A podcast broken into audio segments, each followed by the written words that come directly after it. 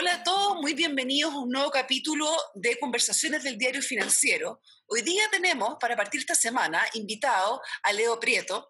Yo creo que la mejor manera de definirlo, porque ha tenido muchos sombreros, me parece que, la mejor manera es una que él usa habitualmente, que pone eh, online since 1993, o sea, he estado en línea desde 1993. Bienvenido, Leo, a esta conversación. Hola, Marily, gracias por la invitación yo como bien decía, es difícil definirte porque tú has, tenido un tránsito, pero siempre de la mano del tema tecnológico y muy online, como dices tú. Em, hoy día estás en un desafío especial, estás en una coyuntura. Eh, Odd Industries, que es el paraguas eh, con el que tú estás trabajando, se re reformó en base a las necesidades de la pandemia. Si quieren, para nuestros auditores, brevemente les cuento, pero nos puedes contar tú mucho mejor, pero yo resumo, usted está muy dedicado a análisis de datos, inteligencia artificial para mejorar procesos industriales como la construcción. Eso obviamente eh, funcionó 2019, pero 2020 está difícil. Cuéntame qué hicieron ustedes con, con, esta, con esta plataforma que habían desarrollado para poder adaptarla a un tiempo sin construcción, con muchos menos procesos industriales. Tal como tú estás diciendo, Marilí, bueno, yo llevo, yo llevo online, ¿cierto?, conectado hace más de 25 años eh, y a lo largo de mi historia me ha tocado ver la transformación de industrias tradicionales a procesos totalmente digitales. La primera industria en la que me metí muy fuertemente fue la industria de servicios financieros, que hoy día es una de las más digitales, ¿cierto? Me acuerdo a finales de los 90 yo hablándole a los bancos, convenciéndolos de que la gente iba a hacer todo desde su, desde su celular y desde su computador, y los bancos medio escépticos diciendo, pero si la gente quiere poder tocar el cheque, ver la firma, verle los ojos a la ejecutiva o el ejecutivo, ir al banco. Y obviamente todo eso cambió radicalmente y hoy día hacemos todo desde nuestro celular y hacemos todo, ¿cierto?, de forma remota. Y te cuento eso para decirte que a lo largo de estos 25 años he visto la transformación de muchas industrias, pero lamentablemente llegamos al 2020 y la gran mayoría, más de dos tercios de las industrias siguen funcionando de forma análoga. Entonces hemos visto grandes transformaciones en tremendas ¿cierto? industrias, pero la mayoría no ha podido hacerlo. Entonces esa es un poco la misión. Ahora, ¿ahora ¿tú crees que la pandemia fue como un acelerador? O sea, la, la pandemia fue un golpe de realidad, ¿o no? Justamente, o sea, una de las cosas positivas es que todos los que estamos tratando de ayudar a estas industrias más rezagadas a digitalizarse, eh, vimos un gran, como un, un, empujón fuerte, ¿cierto? Un viento de cola que fue esta, esta pandemia, donde todos se dieron cuenta que de repente tenían que adoptar eh, modalidades de trabajo remoto, por ejemplo, que no sabían cómo, cómo adoptarla, o herramientas y canales digitales que no los tenían. Y eso es, lo, es, es un poco lo que veníamos nosotros haciendo eh, hace dos años, y como dices tú, Marily, decidimos elegir la industria más rezagada de todas, que era la construcción, y la construcción llega a marzo, ¿cierto?, cuando golpea la, la pandemia fuerte en Chile y se suspende, y empieza a pasarse un poco en todo el mundo. Entonces, de repente pasamos de tener, ¿cierto?, eh, decenas de proyectos activos a tener cuatro o cinco. Entonces, también nosotros nos hemos forzado diciendo, mira, ¿qué se viene ahora? Nadie sabe si esto va a durar dos, tres meses, todo el año, ¿cierto? ¿Cuándo se va a reactivar esa industria? Pero afortunadamente nuestra misión era más grande que la industria de la construcción. Entonces, tuvimos que hacer lo que eh, los gringos resumen como un pivoteo. Es decir, tuvimos que, siguiendo con la misma misión, el mismo eh, objetivo, reenfocar eh, nuestra estrategia. Y dijimos, mira, lo nuestro, nuestro foco es ayudar a hacer más eficientes, más productivas y más sustentables estas industrias con visión computarizada. O sea, básicamente usando cámaras para convertirlas en sensores para entender lo que estaba pasando. y estas cámaras se pueden usar, eh, se podían usar en su minuto para generar eficiencia y hoy día se pueden usar para monitorear el regreso seguro, ¿no? Exactamente, justamente nos empezamos a dar cuenta dijimos, oye, ¿sabes qué? Nuestra herramienta, de alguna forma, siempre trato de resumirla hoy día, es como una especie de Zoom con Google Analytics. O sea, le estamos habilitando el trabajo remoto para industrias que no podían trabajar de forma remota, porque todos los que trabajamos en la industria de servicios menos fácil, ¿cierto? Eh, eh, poder digitalizarnos y trabajar a distancia, pero las industrias productivas les costó mucho, o les sigue costando, ¿cierto?, poder seguir operando eh, con equipos distribuidos, con equipos que no están todos físicamente en el mismo lugar. Y de repente estas cámaras dijimos, oye, es una especie de Zoom, pero a procesos industriales, podemos ayudar a estos clientes a poder seguir supervisando y monitoreando y operando, eh, ¿cierto?, su, su, su, su, fábrica, sus puertos, su, su eh, ¿cómo se llama?, faenas mineras. O, ¿Y cómo crees tú que esto se va a estabilizar? Porque de alguna manera va a venir una vuelta más a lo presencial, más adelante, cuando la pandemia nos deje, eh, pero también, por otro lado, va a haber ciertas cosas que vamos a adoptar de este trabajo a distancia. ¿Tú, ¿Tú, ves estas herramientas que están creando ustedes con un potencial futuro permanente? Absolutamente. O sea, la razón por la cual también hicimos este cambio de estrategia, nos dimos cuenta, esto no es solamente por hoy. Y tal como decías tú, este componente que nosotros le llamamos retorno seguro, ¿cierto? Es que dijimos, estas mismas, estas mismas cámaras, estos mismos sensores los podemos usar para medir el distanciamiento físico. Y decir, ¿sabes qué? Acá hay gente que se está concentrando mucho y por lo tanto potencialmente puede haber un brote acá de esta epidemia, ¿cierto? Y puede parar tu faena. Entonces dimos cuenta, esto no es solamente un extintor que tiene que llegar a apagar un incendio. Esto es como diría el mundo de la construcción, un cortafuego. Son eh, herramientas que tú pones para poder garantizar un buen funcionamiento, no solamente hoy, para poder salir de esta crisis, que estamos ayudando a nuestros clientes para poder salir adelante, pero también para poder seguir siendo más eficientes, más seguros y más sustentables hacia el futuro, que eran todos desafíos que estas empresas tenían y no sabían cómo abordar. Leo, tengo una pregunta, porque una de las cosas que se ha, se ha, recalcado estos últimos meses es que para las empresas grandes, las empresas eh, que son sólidas en, tamaño, eh, el retorno seguro eh, requiere inversión, requiere cultura, pero requiere también, se puede hacer. Sin embargo, para empresas chicas, todas estas soluciones de retorno que están planteando y estas restricciones que está planteando la autoridad son súper impracticables, porque no, hay, no hay espacio para poner los separadores, porque no hay... Entonces, cuéntame tú cómo este tipo de tecnología puede ayudar a empresas más livianas, más chiquitas, a adaptarse a estas exigencias que son, eh, son caras. Es que tal como dijiste tú, estos son cambios de procesos o de, o de, comportamiento. Una de las cosas positivas es que la tecnología es cada vez más barata y accesible. O sea, una de las cosas que nosotros estamos peleando era que históricamente las únicas industrias que podían digitalizarse eran las que podían invertir millones de dólares, ¿cierto?, en contratar una tremenda consultora y hacer cambio cultural y hacer cambio tecnológico y demorarte dos a tres años en todo este proceso.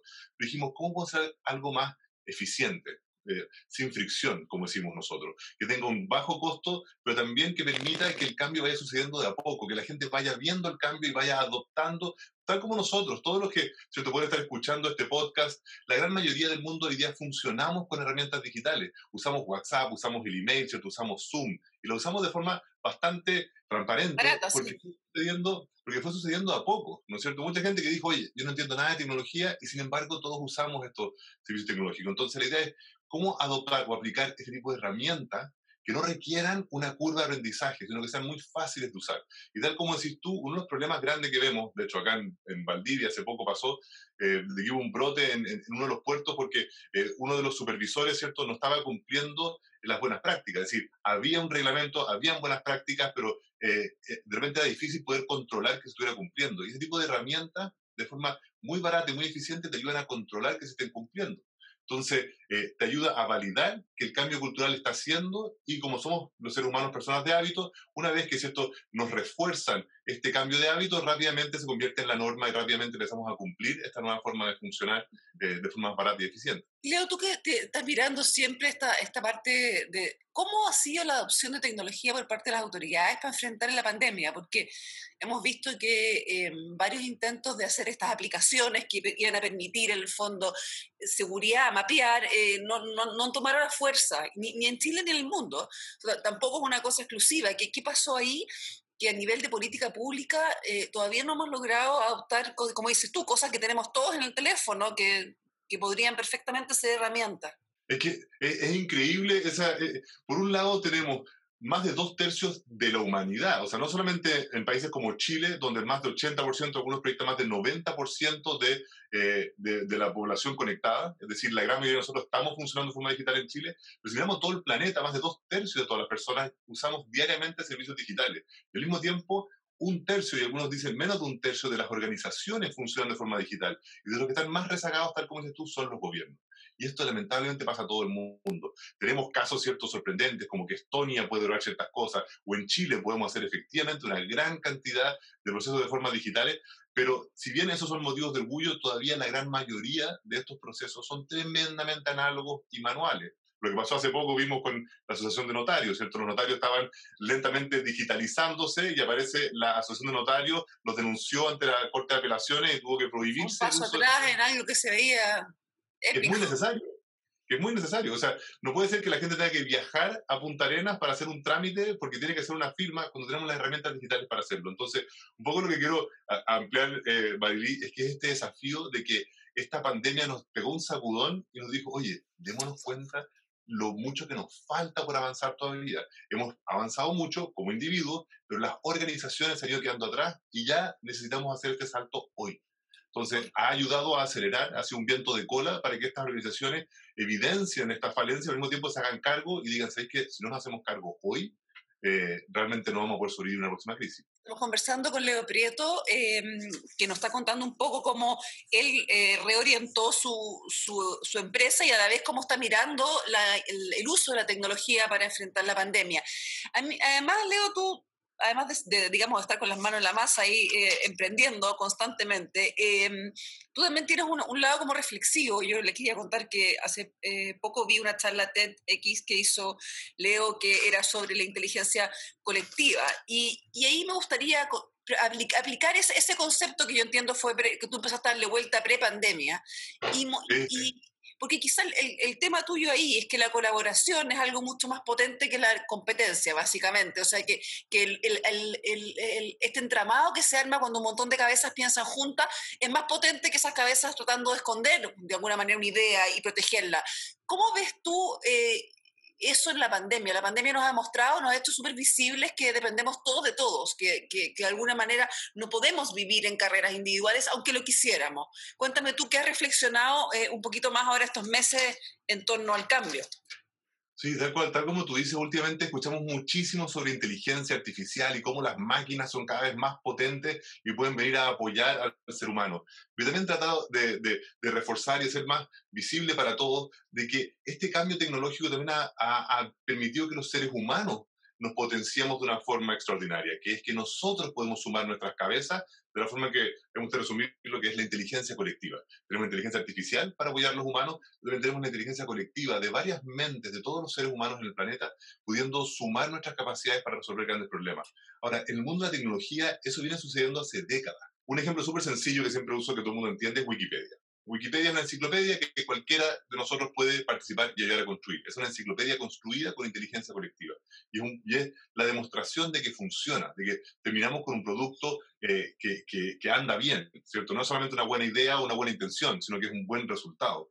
Pero yendo más lejos y que no, no todo el mundo conoce, hay un movimiento más grande en el mundo de tecnología que se llama el código abierto o el software libre. Y de ahí nace un sistema operativo llamado Linux que hoy día eh, el, donde, donde lo vemos más visiblemente es en Android de Google. El sistema operativo más usado del planeta, de los celulares Android, es construido 100% con inteligencia colectiva, es decir, son programadores en todo el mundo que cada uno aporta sus pequeños pedazos de código. Y cuando nos damos cuenta de que es tan efectiva en dar resultados tan positivos, eh, es evidente, y por eso yo llevo más de una década empujando, de que esta inteligencia colectiva la llevemos a más industrias, que lo llevemos al mundo público, ¿cierto?, y político, y al mundo, ¿cierto?, de, de, de, del Estado, del gobierno, de países, que lo llevemos a todo tipo de empresas, que lo llevemos a la educación, que lo llevemos a la salud. ¿Qué pondrías tú hoy día? ¿Qué problema ves que crees que se podría solucionar mucho más eficientemente versus inteligencia colectiva eh, que como lo estamos haciendo ahora? La misma pandemia en Chile.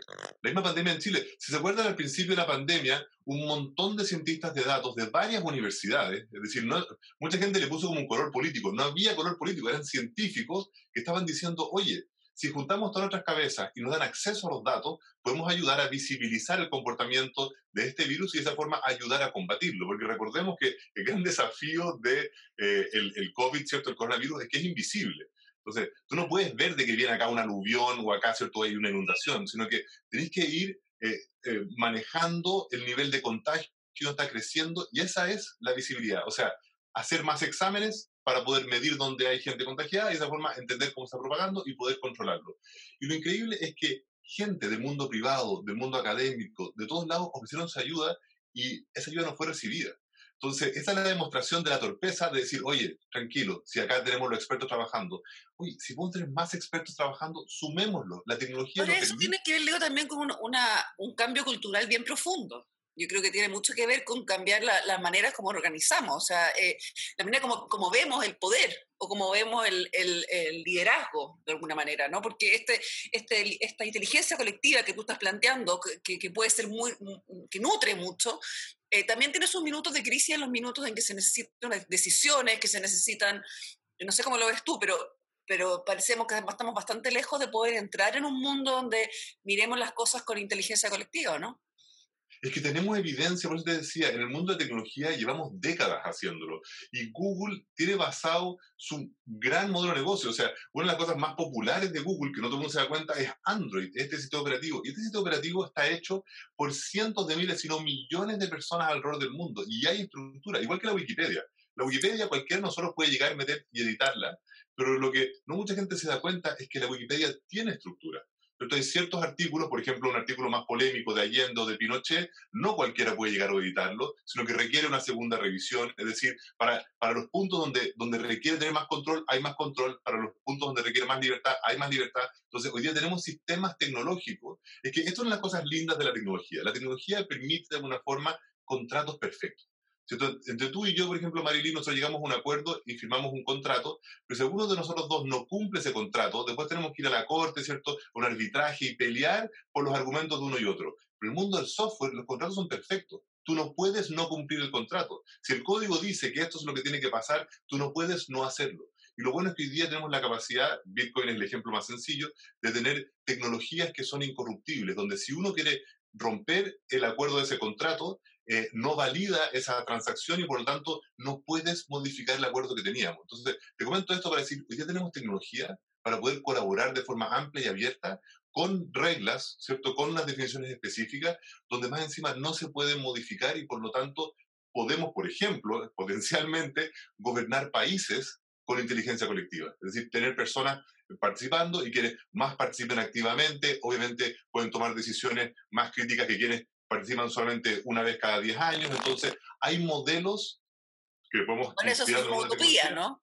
Esas son ¿Ah? utopías tecnológicas de alguna manera. Son utopías. Son, yo, yo, sé que suenan utopías tecnológicas, pero lo maravilloso es que hay gente alrededor del mundo trabajando en este tipo de soluciones. Entonces, hay evidencia hace décadas y no solamente una buena idea que a alguien se le ocurrió un día en la mañana.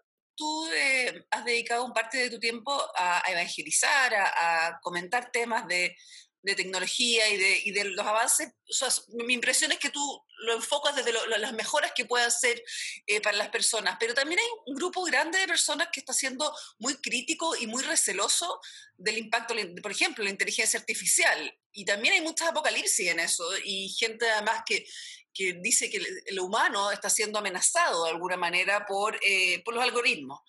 Eh, y hay unos debates ahí súper interesantes. Cuéntame tú, ¿cómo ves tú, cómo contestas tú cuando alguien te dice, oye, pero es que sabes que le estás quitando el componente humano a la vida? Primero que nada, yo les digo, yo estoy totalmente de acuerdo con el riesgo que tiene la tecnología y que tiene la inteligencia artificial. Pero voy a ponerlo de otro punto de vista. Yo encuentro que la inteligencia artificial es una de las herramientas o tecnologías más disruptivas que la humanidad ha tenido disruptiva en el sentido que puede cambiar la forma en que hacemos las cosas, yo pienso, soy muy optimista, para mejorar nuestra calidad de vida. Entonces, tenemos una tecnología disruptiva que puede mejorar y resolver muchos de los grandes problemas de la humanidad. Pero al mismo tiempo, si lo usamos de forma irresponsable, vamos a terminar generando un riesgo aún mayor ¿cierto? que el problema que estamos resolviendo.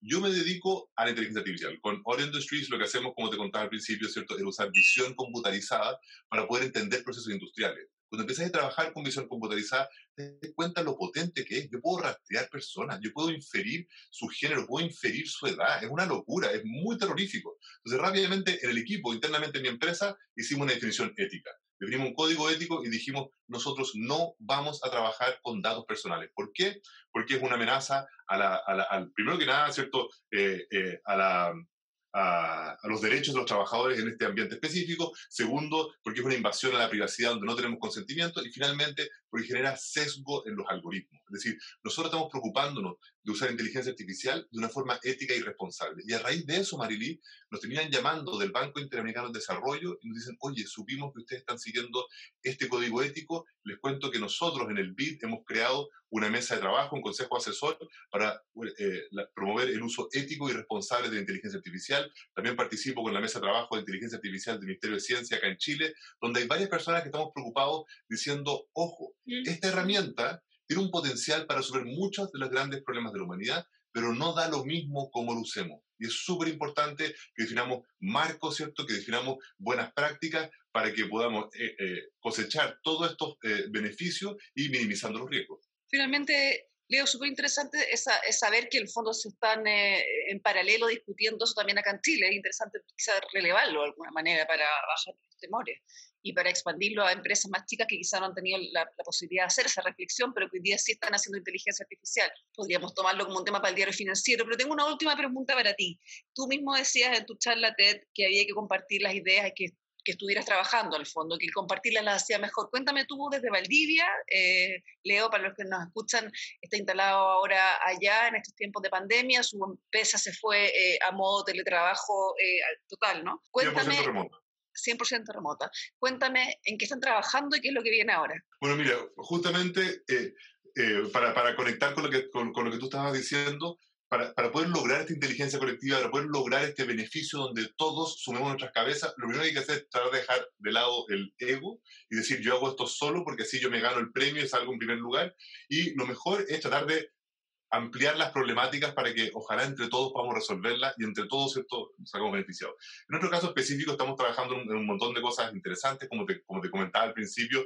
Eh, o de ser esta herramienta que ayuda a digitalizar estas empresas, a convertirlas en organizaciones orientadas a datos, pero nos dimos cuenta, un poco casi por accidente, de que esta herramienta habilitaba también el teletrabajo. Entonces, estamos empezando a, potenciar ese tipo de herramientas, de permitir que más industrias eh, rezagadas, ¿cierto? tradicionales, a quienes les cuesta usar esta herramienta, las puedan usar, pero también habilitamos una tecnología que nos permite con muy poca fricción, muy fácilmente poder conectarnos a casi cualquier cámara y convertirla en un eh, generador ético y responsable, ¿cierto?, de datos. Y eso rápidamente empezó a ampliar eh, más mercados para nosotros. Entonces, en plena pandemia estamos hablando con clientes en Estados Unidos, en México, en Argentina, y por lo tanto nos dimos cuenta que tenemos que masificar esto aún más todavía. Entonces, para, para, de hecho, segunda mitad del próximo año estamos trabajando en que nuestra herramienta sea totalmente a tu servicio, que la gente pueda llegar y conectar sus dispositivos, lo que tú decías antes, ¿cierto? Eh, las pequeñas pymes, ¿cierto? Empresas más chicas que les cuesta adoptar estas herramientas, puedan a costos aún más bajos poder eh, comprarse casi cualquier cámara, conectarla y saber que están de forma, insisto, ética y responsable, generando datos para poder mejorar el comportamiento eh, de sus procesos. Eh, así que tiene un potencial esto de poder impactar a, miles de millones de personas en el mundo, porque estas industrias, al ser más análogas, no solamente tienen problemas, por ejemplo, de productividad o de mejorar sus resultados financieros, sino que también muchas veces son las más contaminantes. Entonces, estas son problemáticas que deberían importarnos a todos, así como nos importa que se acabe el plástico de un solo uso, también tenemos que ocuparnos de que las industrias más rezagadas se digitalicen. Muchas gracias, Leo, por todo tu tiempo, por esta interesante conversación y los dejo también a todos nuestros oyentes eh, invitados mañana al podcast. Mañana tenemos invitado a Fernando Arap, que es el subsecretario del Trabajo. Vamos a conectar con los hoy día y preguntarle un poco cómo está viendo él el retorno seguro y qué cosas se pueden hacer para que este retorno sea eh, lo más eficiente y tranquilo posible. Muchas gracias, Leo. Gracias, Marley, por la invitación. Que esté muy bien. Chao. Gracias, chao.